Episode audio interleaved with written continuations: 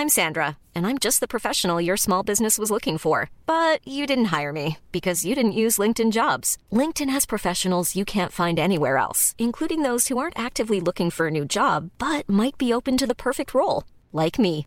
In a given month, over 70% of LinkedIn users don't visit other leading job sites. So if you're not looking on LinkedIn, you'll miss out on great candidates like Sandra. Start hiring professionals like a professional. Post your free job on linkedin.com/people today.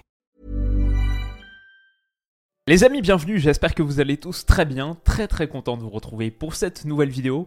Une vidéo sans prétention aujourd'hui, non, on, ne va pas parler pardon, de Ryan Cherky au Paris Saint-Germain, disons que si ça se fait, effectivement, euh, ouais, là c'est sûr, il y aura une vidéo, pour l'instant j'ai juste trop de mal à y croire, je vois pas du tout pourquoi ça se ferait, et ça me semble être une de ces rumeurs qui vont vite s'éteindre, mais on sait pas. Si ça se fait, il y aura une vidéo pour sûr. Aujourd'hui, en revanche, le sujet c'est plutôt l'arbitrage français enfin une bonne nouvelle, ou enfin cette très bonne nouvelle. C'est un truc qui est sorti il y a quelques jours, euh, peut-être que c'est un peu passé sous les radars, certains considéreront que c'est mineur, moi-même je considère pas que ce soit un tremblement de terre non plus, mais c'est juste quelque chose qui me plaît plutôt, une avancée, et pour une fois qu'on a l'occasion d'être positif sur l'arbitrage, notamment l'arbitrage français, bon je trouve que c'est l'occasion.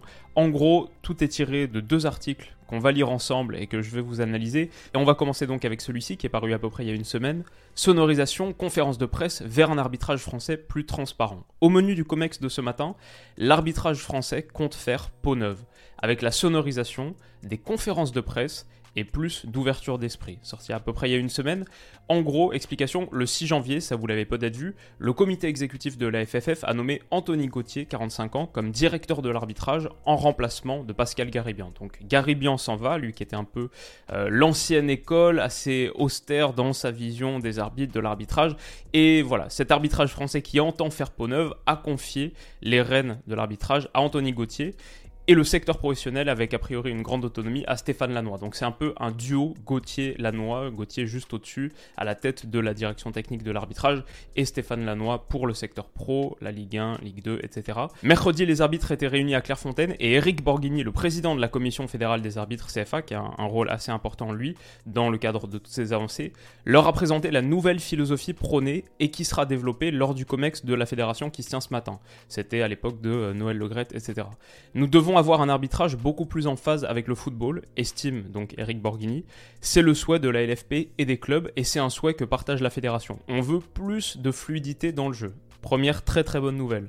On veut de l'intelligence et de la psychologie. D'ailleurs, sans qu'on leur dise, les arbitres qui sont des gens intelligents, habiles, flexibles et intuitifs, ont d'eux-mêmes réduit le nombre de cartons rouges et jaunes. J'ai pas vérifié, mais peut-être effectivement qu'il y a cette envie de la part des acteurs principaux, des arbitres eux-mêmes, d'être un petit peu plus euh, à l'anglaise, un petit peu plus euh, libéraux, laisser le jeu, la fluidité.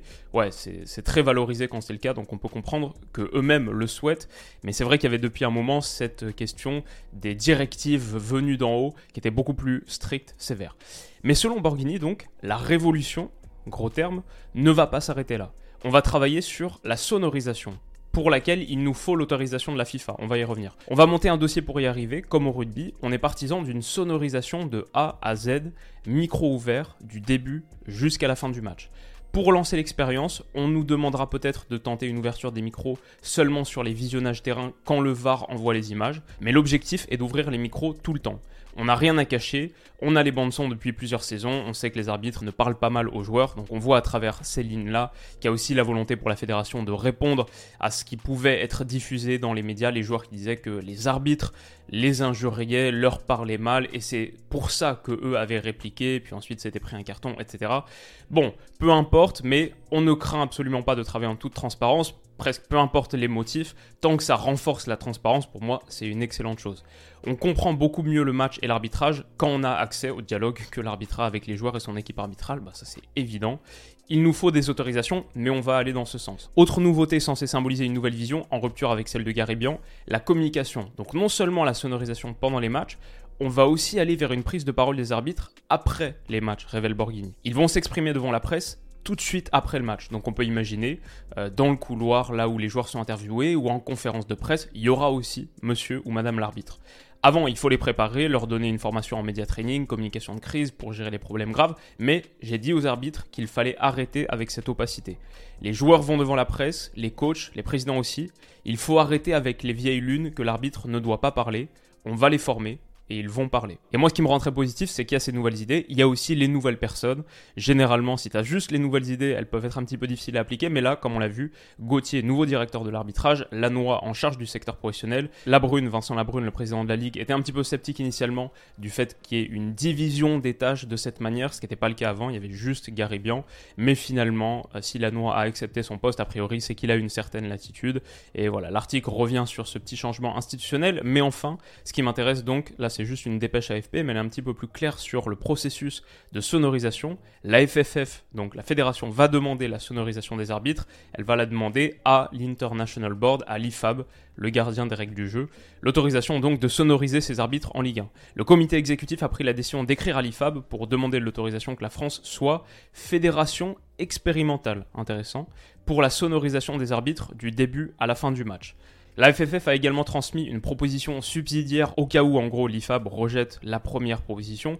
La proposition subsidiaire, c'est OK, si vous voulez pas qu'on ouvre le micro du début à la fin, au moins que la France puisse être fédération expérimentale pour mettre le son quand il y a des visionnages terrain pour la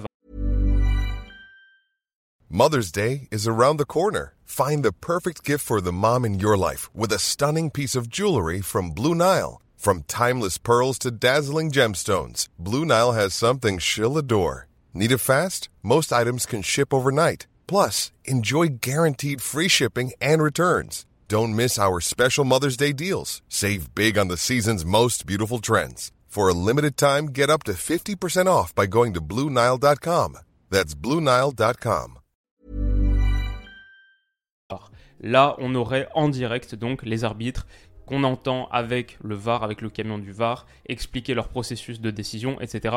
Que les téléspectateurs puissent entendre ce que disent les arbitres serait formidable pour le public. Et donc, selon Borghini, les arbitres de Ligue 1 sont complètement favorables à la sonorisation, comme le sont la direction de l'arbitrage et le CFA, donc Stéphane Lannoy et Anthony Gauthier, qui sont, eux, parfaitement alignés sur cette idée. Donc voilà, grosso modo pour les faits. Mon analyse de tout ça maintenant, pour le coup, j'ai très très peu de nuances à exprimer. Je suis positif quasiment sans réserve.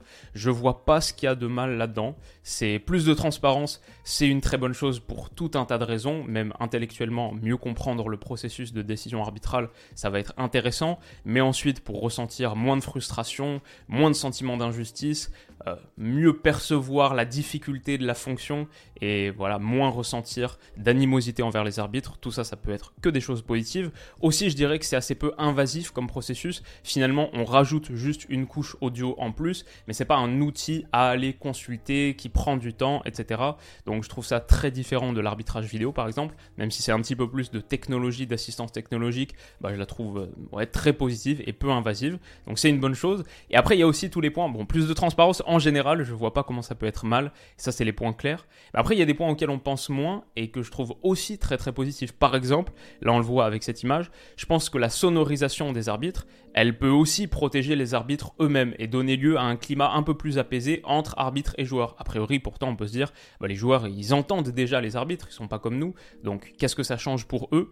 Bah, ça change qu'avec ce micro-là que nous désormais on va entendre, bah, on va aussi entendre les joueurs, on va aussi entendre les relations entre arbitres et joueurs, et ces joueurs qui sont souvent extrêmement véhéments, contestataires, parfois dans du dialogue assez euh, nocif et toxique, et bah désormais, eux aussi, leurs voix seront entendues en direct par tous les téléspectateurs. Eux aussi vont devoir faire attention à la manière dont ils s'expriment. On peut espérer que ça donne lieu à quelque chose d'un petit peu plus respectueux et correct dans l'échange entre arbitres et joueurs et des joueurs eux-mêmes sur le terrain. Donc ça, pour moi, je trouve c'est un très bon truc. Ça protège la fonction et ça va peut-être apaiser le climat.